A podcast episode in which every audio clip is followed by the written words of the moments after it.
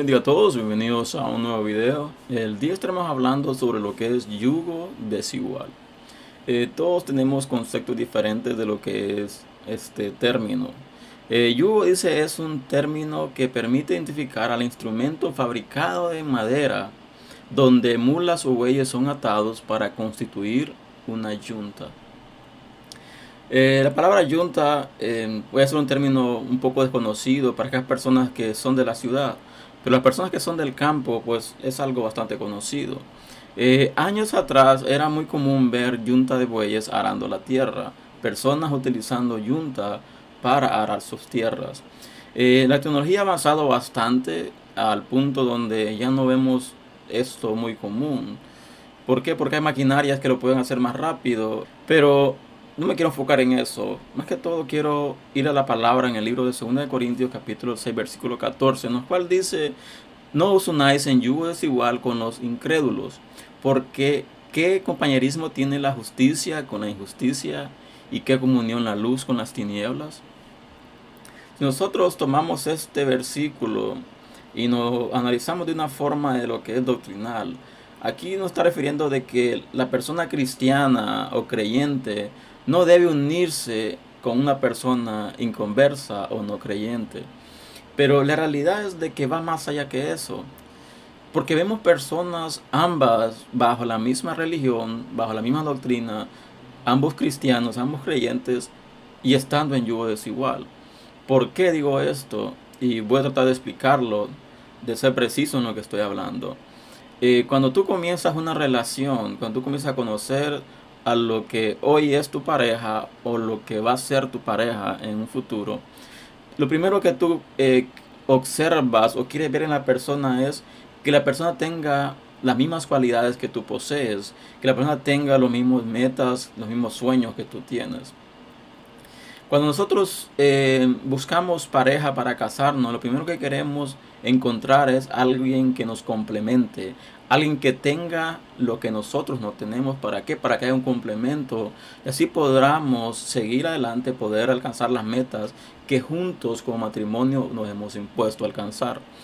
Pero cuando nosotros analizamos eh, desde el punto donde comenzamos el noviazgo y pasamos a la segunda etapa, tenemos que tener mucho cuidado. ¿Por qué? Porque cuando tú estás de novio, por lo general tú siempre miras las cualidades de la otra persona, pero no miras los defectos. Porque muchas veces tu amor o la pasión que tú sientes por la otra persona opaca de lo que son los defectos de la otra persona. Pero cuando tú comienzas un noviazgo, por eso es importante poder ser eh, íntegros, poder ser transparente cuando tú estás en un noviazgo y dejar en claro ver cuáles son tus sueños y cuáles son tus metas. Porque vemos muy a menudo personas que se casan por los motivos incorrectos. Cuando tú te casas es porque has logrado alcanzar una madurez necesaria para no para que la persona te haga feliz, sino para tú ser feliz con la persona que has decidido estar. Vemos personas creyentes casadas mutuamente, pero ambos con diferentes metas, diferentes propósitos.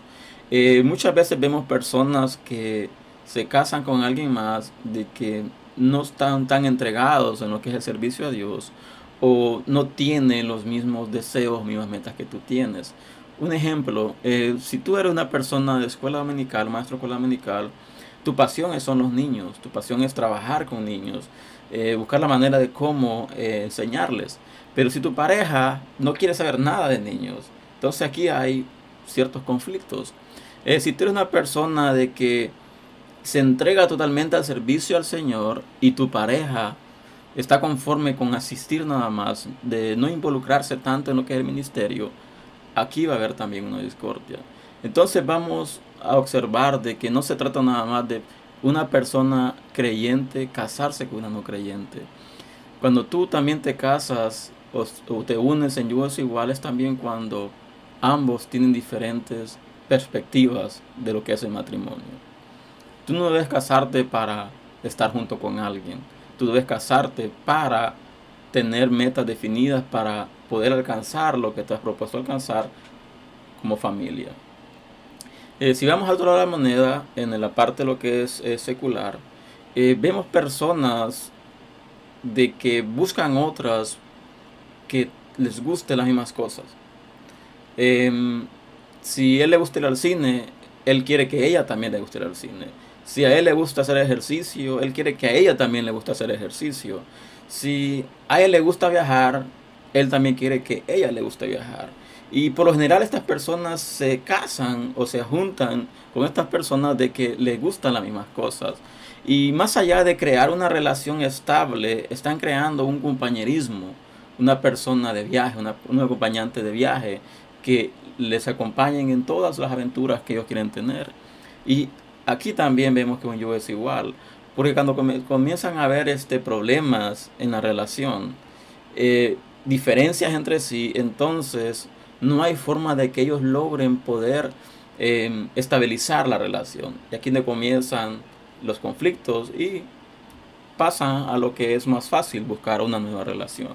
Y por eso vemos de que cuando nosotros decimos no debemos unirnos con los incrédulos, se trata más que todo de la pasión hacia Dios, de qué es el deseo que ellos tienen bajo lo que es la cobertura de Dios. Eh, no hay compañerismo entre la justicia y la injusticia. Si tú eres una persona piadosa y tu cónyuge no lo es, va a haber un conflicto. ¿Por qué? Porque tú vas a querer hacer piedad, vas a querer hacer justicia y el cónyuge tuyo es más implacable en lo que es la justicia. Entonces va a haber diferentes eh, cosas que no van a ser compatibles entre sí. ¿Qué comunión tiene la luz con las tinieblas? Si tú eres una persona de que trata de estar en comunión con el Señor, de que trata de mantener su corazón limpio, pero tu cónyuge al contrario eh, no tiene nada de deseo, no tiene el deseo de que Dios eh, transforme su vida, entonces van a ir conflictos. Y repito, cuando tú te casas, cásate por el propósito correcto. No te cases por querer una compañía, no te cases por querer una persona que le guste las mismas cosas tuyas. Porque si ese es el caso, estás casándote por el propósito incorrecto. Busca la persona de que esté dispuesta a alcanzar tus propias metas, que esté dispuesto a correr la mía extra, que esté dispuesto a, a ceder cuando toca ceder, pero tú también tienes que ceder. Así que yugo desigual va más allá de inconverso con un converso. Así que espero que este tema haya sido bendición para tu vida y si te ha sido de tu agrado te invito a que lo compartas y le espero el siguiente día con un nuevo video y que Dios les bendiga.